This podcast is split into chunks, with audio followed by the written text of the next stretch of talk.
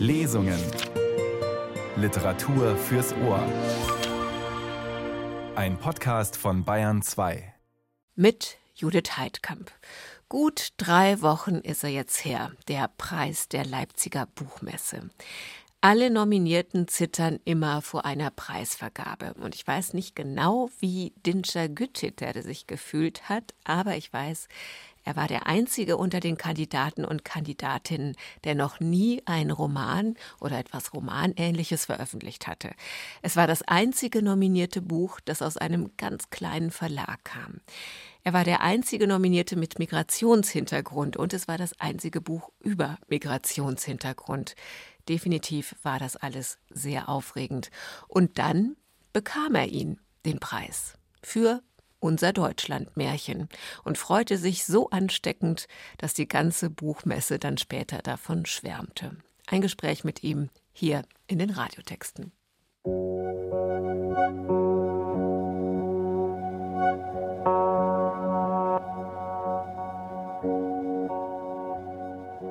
Du kamst von der Firma musstest aber wieder los aufs Feld.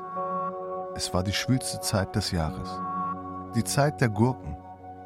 Noch in deinem Arbeitskittel wolltest du in der halben Stunde, die dir noch blieb, die Küche aufräumen. Vater saß am Küchentisch und versuchte ungeschickt die Batterie seiner Uhr zu wechseln.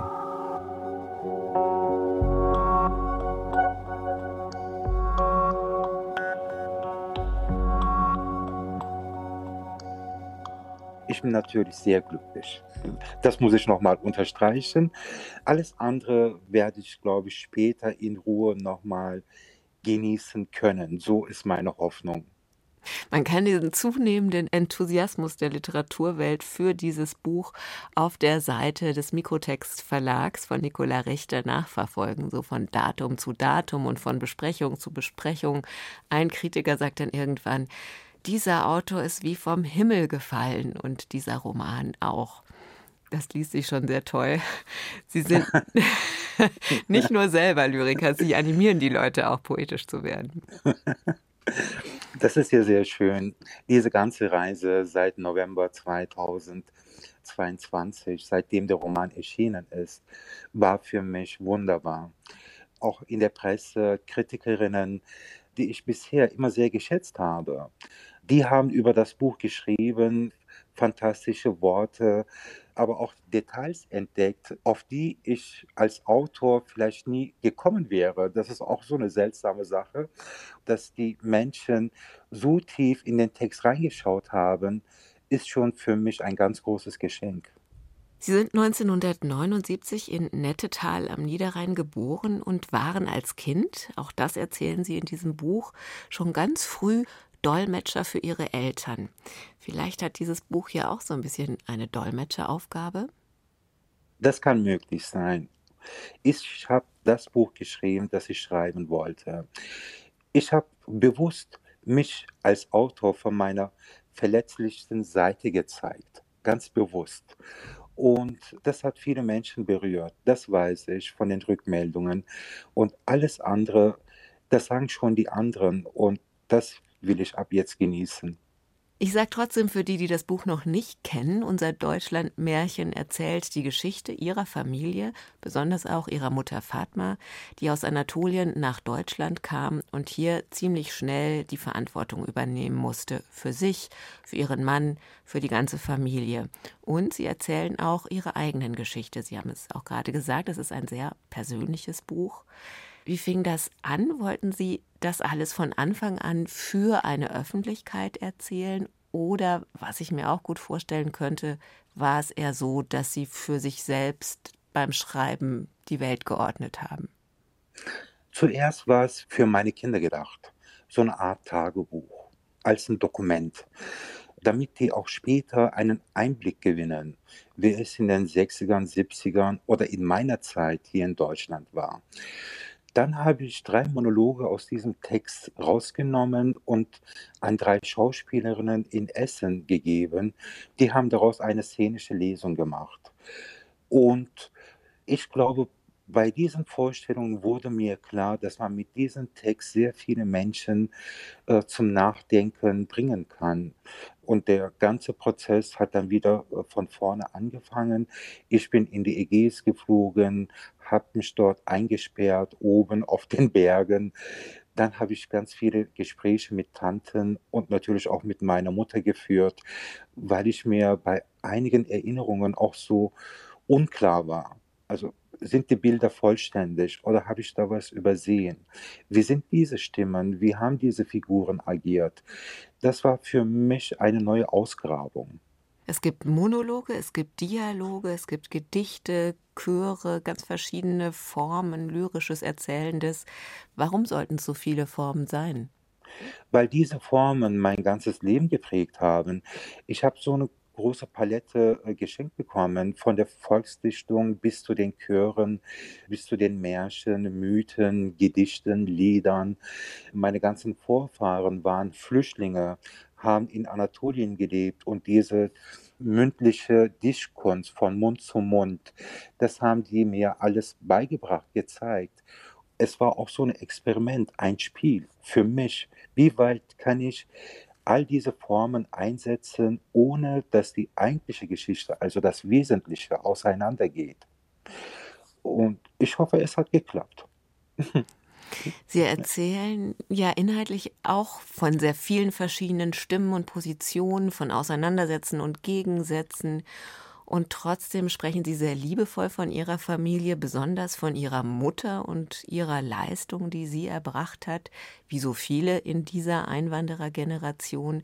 Wie weit ist Ihnen das erst beim Schreiben klar geworden, wie schwer das gewesen sein muss? Sehr. Das ging mir durch den Kopf immer wieder. Es sind ja Tausende, Millionen von Menschen, die diese Arbeit damals gemacht haben in der Fabrik.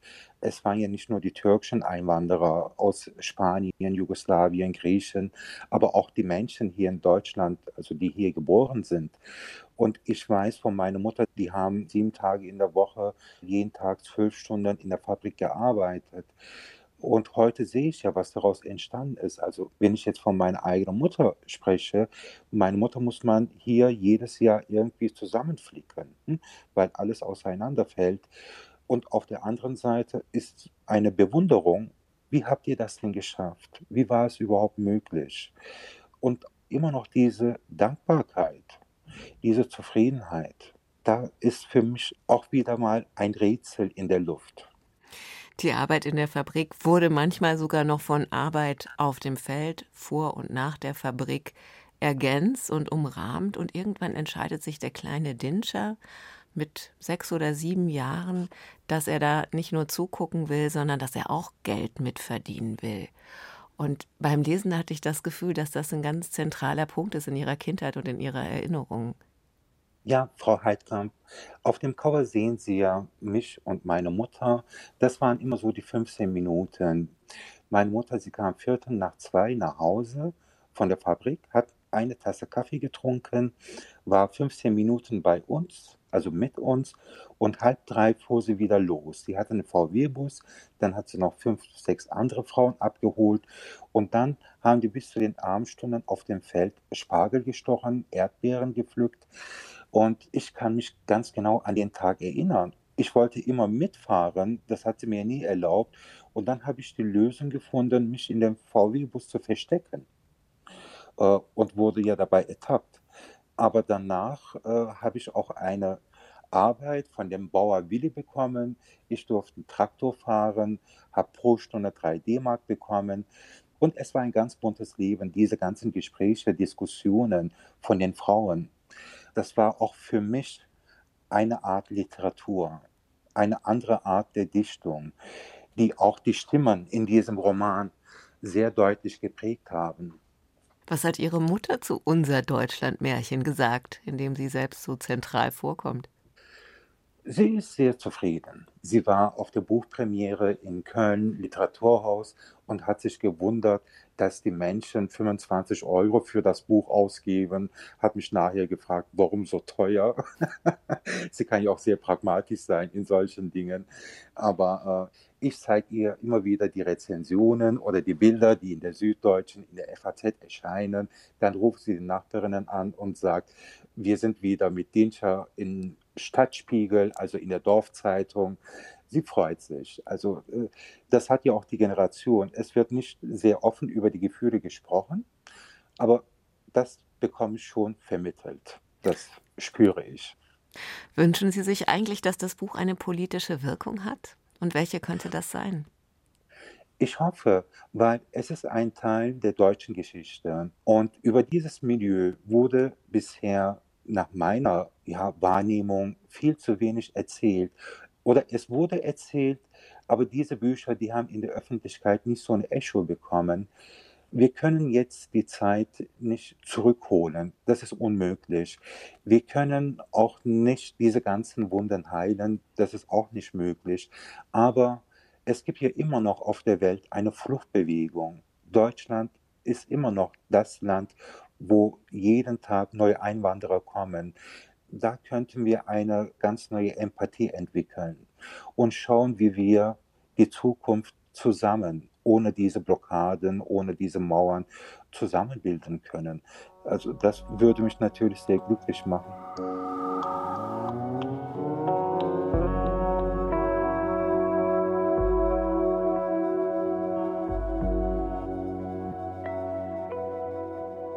Der Schriftsteller, Verleger, Lyriker, Gabelstaplerfahrer Dinscher Güteter in den Radiotexten am Sonntag. Aus seinem mit dem Preis der Leipziger Buchmesse gekrönten Unser Deutschlandmärchen lesen jetzt Hassan Taschkin und Sema Peuras in der Regie von Elias Perik.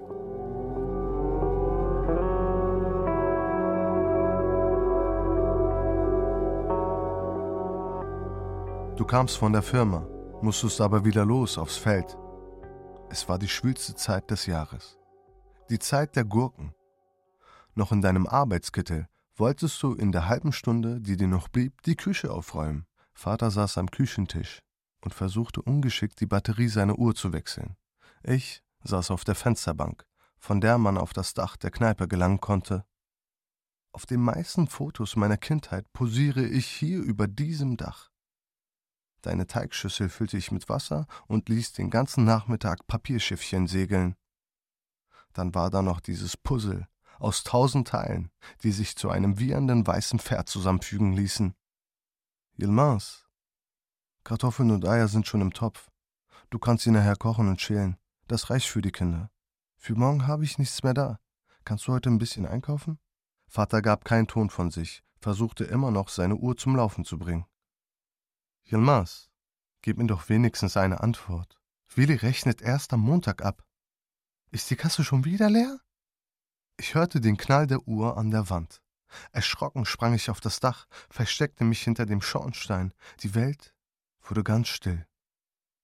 Stand ewige Minuten wie aus Blei gegossen hinter dem Schornstein.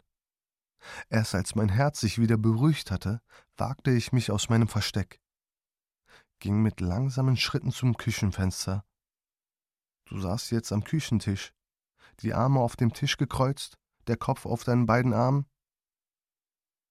Ich hörte dein leises Schluchzen, sah die vielen Teile der Uhr auf dem Boden, eine dunkle Kerbe über der Arbeitsplatte an der weißen Wand. Schnell holte ich mein Puzzle und setzte mich zu dir, fing von vorne an, wollte schnell den Kopf des Pferdes zusammenbasteln und ihn dir zeigen. Bevor ich mit der Augenpartie fertig war, hast du den Kopf gehoben, die Tränen mit deinem Kopftuch abgewischt, hast meine Haare geküsst und gingst mit schweren Schritten die Treppe hinunter. Zurück blieb das gleiche Knacken der Stille. Das war der Moment, wo ich dachte, ich als ältester Sohn der Familie könnte vielleicht auch eine Arbeit finden und meine Eltern unterstützen. Schließlich war ich jetzt fast sieben und könnte auch ein wenig Verantwortung übernehmen. Ich nahm die Schürze, die an der Tür hing, wickelte die Bänder um den Bauch, fing an, das Geschirr im Becken zu spülen, kehrte dann mit dem Besen die tausend Teile der Uhr zusammen, ab in den Müll holte vom Keller Kartoffeln, aus dem Kühlschrank die Eier, setzte den großen Topf, gefüllt mit Wasser, auf den Herd, Nachdem das Wasser ordentlich sprudelte, schaltete ich den Herd aus, schüttete die gekochten Kartoffeln und Eier in die Spüle, ließ das Wasser so lange laufen, bis alles kalt wurde, pellte jede einzelne Kartoffel und jedes Ei und legte alles in eine Schüssel. Danach nahm ich ein Obstmesser aus der Schublade und fing mit der Operation an. Die tieferen Risse in den Kartoffeln, die von den Gabeln der Roder verursacht worden waren, mussten entfernt werden. Etwa die Hälfte der vorherigen Menge blieb danach übrig. Ich war von meiner Arbeit enttäuscht. Hätte alles sorgfältiger machen können, habe an dem Abend auf den Treppenstufen auf dich gewartet, um dir zu zeigen, was ich alles schaffen kann, überlegte dabei, wie ich es dir am besten sagen sollte, dass ich die Schule abbrechen und mir eine Arbeit suchen würde. Doch irgendwann wurde es zu spät, und Vater forderte mich auf, zu Bett zu gehen. Ich war dann sehr müde und schlief sofort ein. Am nächsten Tag hatte ich nicht den Mut, dir von meinem großen Plan zu erzählen. Stattdessen schmiedete ich neue Pläne. Am Samstagmorgen, wenn ich schulfrei hätte, würdest du es sehen. Ja, ich wusste, dass du Samstag schon um sechs Uhr auf das Feld an der Grenze fahren würdest. Ich verbrachte die Nacht im Halbschlaf, stand um fünf Uhr auf, nahm den Schlüssel vom VW-Bus, öffnete die Schiebetür und lief wieder nach oben, legte den Schlüssel auf die Kommode neben dem Telefon. Dann wieder hinunter. Ich rollte mich wie ein Igel unter dem Rücksitz zusammen. Ich wollte unsichtbar sein, denn ich konnte nicht einschätzen, wie du auf meine Idee reagieren würdest. Ich kenne ja auch deine wütende Seite, wenn dir was nicht passt. Das Warten dauerte bestimmt ein Jahr. Ich nickte vor Müdigkeit ein, bis du die Tür öffnetest. Die Thermoskanne und die kleine Brottüte für die Mittagspause, in der wie immer zwei Scheiben Brot, eine Tomate und eine Peperoni waren, legtest du auf den Beifahrersitz. Mein Herz schlug vor Aufregung wie ein Trommelbando. Ich vergaß zu atmen. Du schnalltest dich an, stecktest den Zündschlüssel ins Schloss. Mit dem Anspringen des Motors bekam ich einen Schwitzanfall. Die Mischung aus Angst und Neugier ließen meine Atemzüge kippen. Ich hörte ein langes Bismillahirrahmanirrahim. Du fuhrst los. Nach ein paar Minuten standen wir schon vor Tante Fadimes Haus. Es ärgerte dich, dass sie noch nicht draußen vor der Tür stand, drücktest fest auf die Hupe, sie öffnete die Schiebetür. Wo bleibst du, Schwester? Wir müssen noch die anderen fünf Frauen abholen. Willi hat uns für sieben Uhr bestellt. Hab die ganze Nacht wieder auf den Mann gewartet. Er ist erst in den Morgenstunden gekommen. Natürlich besoffen, antwortete Tante Fadima seufzend. Und wie viel wollte der Taxifahrer heute? 80 Mark. Das ganze Geld für den Wocheneinkauf habe ich dem Taxifahrer auf die Hand gezählt. Der Hurensohn hat sich von Köln nach Hause fahren lassen. Er war bestimmt wieder in dem großen Casino. Hat er dich geschlagen? Tante Fadime konnte nicht antworten. Sie weinte. Du fuhrst weiter zur Bushaltestelle. Da warteten die nächsten zwei Frauen. Erst als du das vierte Mal angehalten hattest, wurde ich von Tante Elmas entdeckt. Fatma, was macht das Kind hier unter dem Sitz? Welches Kind? Tante Fadime beugte sich runter, ihre Kugelaugen gafften mich an wie eine Eule. Tatsächlich, Dincher liegt hier unter dem Sitz. Jetzt kam der Moment der Klarstellung. Du fuhrst an die Seite, stiegst aus, öffnetest die Schiebetür und peng. Unser Augenkontakt.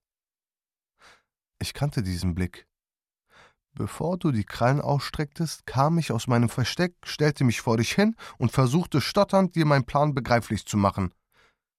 Ich werde ab jetzt mit dir auf das Feld kommen, arbeiten und Geld verdienen, damit du nicht mehr weinst. Und wenn du mich jetzt nach Hause schickst, komme ich mit dem Fahrrad nach. Ich kenne die Strecke. Das Feld ist hinter dem Schwimmbad. Ist mir egal, du kannst mich auch schlagen, ich mache es trotzdem. Setz dich vernünftig auf den Sitz. Mehr hast du nicht gesagt. Hast mit dem Bus einen U-Turn gemacht und bist die Strecke zurückgefahren. Keine von den Frauen sprach ein Wort. Alle wussten, wenn Fatma sauer ist, sollte man sich nicht einmischen. Als wir wieder vor unserer Haustür standen, öffnete Tante Fatime die Schiebetür und sagte mir, ich solle vernünftig sein und zurück ins Haus gehen. Er kann sitzen bleiben. Ich sag nur Yilmaz Bescheid. Ich konnte meinen Ohren nicht glauben. Yeah! Ich hatte es geschafft. Sie war damit einverstanden. Tante Elmas gab mir einen dicken Kuss auf die Wange Unsere Männer liegen wie Vieh im Bett und die Kinder kommen mit aufs Feld. Was für ein Leben, was für ein scheiß Schicksal, dramatisierte sie die ganze Szene mit ihrer wehleidigen Stimme. Egal. Nichts auf der Welt konnte meine Freude kleiner machen. Du kamst wieder zurück, der Bus sauste mit Vollgas los. Es lief deine Lieblingskassette von Yüksel Özkasap. Ihr nanntet sie die Nachtigall Kölns. Ich ging den Fluss entlang, trank das kalte Wasser, wie ich auf diese Sorgen verfallen bin. Wie soll ich das wissen? Wie soll ich das wissen?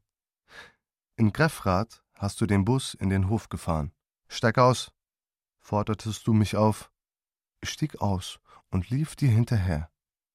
Du riefst nach Willi, deine Stimme klang wie eine Schlagbohrmaschine. Egal, auch das konnte ich verkraften. Willi öffnete das große Tor vom Kuhstall und kam mit seinen knielangen Stiefeln auf uns zu. Er möchte arbeiten. Ich war jetzt mit den Frauen aufs Feld. Ich überlasse es dir, was du mit ihm machst. So fing eine neue Geschichte an. Eine Geschichte, die auch noch nach Jahren ihre Spuren zeigt. Weißt du, was mit dem Puzzle geworden ist? Ich habe es nie mehr angefasst. Die Arbeit auf dem Feld ging bis in die späten Abendstunden. Besonders bei schwülem Wetter wächst diese Wurzel unheimlich schnell. Du kommst gar nicht hinterher. Ihr müsst noch gewaschen werden, wir müssen noch ein wenig aufräumen. Nach nur vier Stunden Schlaf muss ich wieder aufstehen. Für meine andere Arbeit in der Metallteilefabrik. Ich bin in der Frühschicht eingeteilt und stehe an der Waschanlage. Es fehlen Stahlkörbe. Wohin soll ich die Gussstücke einsortieren? Der Gabelstapler ist auch nicht zu sehen. Die fertigen Teile stauen sich auf dem Band. Akkord, Akkord. Ich laufe in die andere Abteilung, um dort Körbe zu holen betrete die Halle. Das Eisentor bewegt sich hinter mir. Ich höre es, aber bevor ich zur Seite springen kann, werde ich auf den Boden geschleudert. Der Boden ist eiskalt, der Boden ist eiskalt. Ich höre, wie meine Knochen brechen, verliere das Bewusstsein. Die Augen öffne ich erst wieder im Krankenhaus. Zwei Jahre dauerte die Behandlung. Operation, Reha, Operation, Reha. Ich sah mich nur noch als halber Mensch. War keine richtige Mutter, keine Frau, keine Arbeiterin mehr. Ihr kamt mich besuchen. Euch beiden streichelte ich übers Haar, steckte euch die Fruchtjoghurts, die Marmelade in die Tasche. Dann wieder ein Messerstich. Neue Schrauben braucht der Körper. Die Fabrik gab meine Verletzung nicht als Arbeitsunfall an. Die Gewerkschaft unternahm auch nichts. Ich traute mich nicht beim Amtsgericht anzuklopfen. Ein Dolmetscher, ein Rechtsanwalt kosteten wieder Geld. Wer sollte das alles bezahlen? Es ist, wie es ist. Du bist die Maschine. Wenn du kaputt bist, bist du eben kaputt. Nichts zu machen. Du trugst so gerne Stöckelschuhe und den knielangen Mantel, der wie angegossen auf deinem Körper saß, deine schöne Taille umrahmte, das karierte Kopftuch, und im Winter warfst du den selbstgestrickten Schal über deine Schultern. Wie schön du aussahst. Eine Prinzessin aus einem fremden Land. In vielen Zeichentrickfilmen sah ich die Spieluhren, die zaubern konnten. Meistens auf den Nachtkommoden von Kindern, die abends alleine zu Bett gehen mussten. Mit dem Zauber dieser Spieluhren reisten diese Kinder in andere Märchenländer. Deine Stöckelschuhe waren meine Spieluhr. Wenn du die Treppe auf und ab gingst, die Tischdecken in der Kneipe zusammenfaltetest, vor der Haustür die Straße kehrtest, wie soll ich dir das jetzt erzählen? Dass dieses wunderbare Geräusch mir das Tor zu anderen Welten öffnete.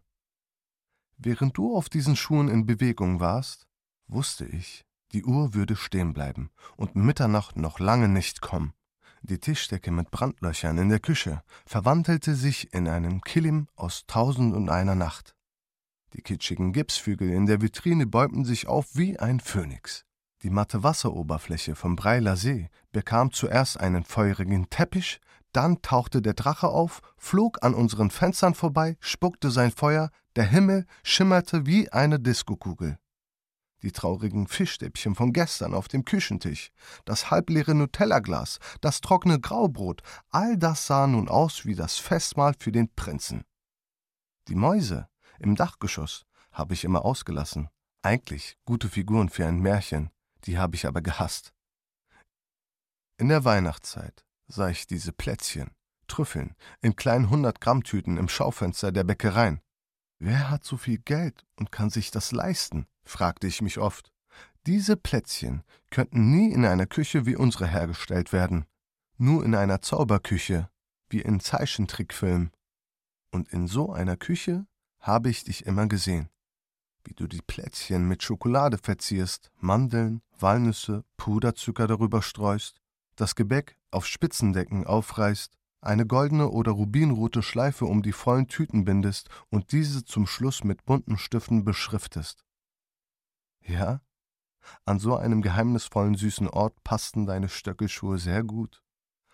Wenn du mal im Garten warst, um ein wenig Lauch, Sauerampfer oder Kräuter zu holen, sprang ich schnell in diese Schuhe, lief fünf, sechs Schritte im Wohnzimmer, meine beiden Arme webten einen Prinzenumhang. Solche Glücksmomente der Kindheit gab es auch. Du hast bestimmt gemerkt, dass deine Schuhe mit der Zeit eine komische Form bekamen und ich der Täter war. Du hast es mir aber nie ins Gesicht gesagt, wolltest mich nicht in diese Verlegenheit bringen. Oder es war eine Art Selbstschutz. Dir selber wolltest du nicht eingestehen, dass dein Sohn, der irgendwann mal ein Mann sein, dich beschützen sollte, mit den Stöckelschuhen seiner Mutter spielte.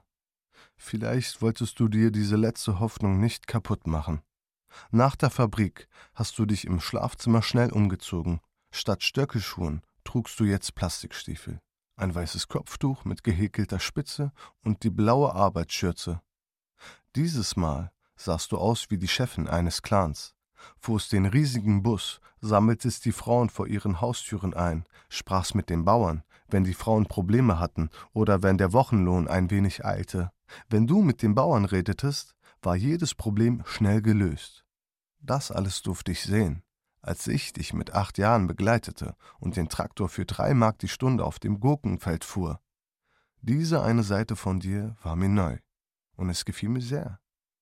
Die Dame auf dünnen Absätzen mit schicken Mantel mochte ich vielleicht mehr, aber diese Big Mama-Rolle von dir gab allen eine Sicherheit. Alle wollten sich dahinter verstecken. Stolz war ich schon.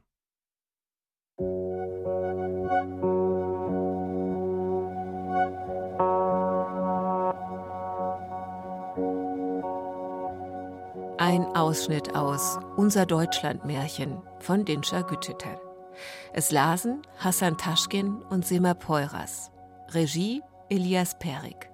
Die ganze in ihrem Rhythmus und Fluss sehr ansteckende Lesung wurde vom SWR und dem Verlag Buchfunk produziert und ist als Hörbuch zu haben. Und als Buch ist unser Deutschlandmärchen im Verlag Mikrotext erschienen. Noch ein Hinweis, am 13. Juni ist Dinscher Gütetel in Bayern, dann liest er in Nürnberg. Diese Ausgabe der Radiotexte Kleinformat findet sich mit freundlicher Genehmigung der Beteiligten auch im Bayern 2 Podcast Lesungen. Danke fürs Zuhören, sagt Judith Heidkamp.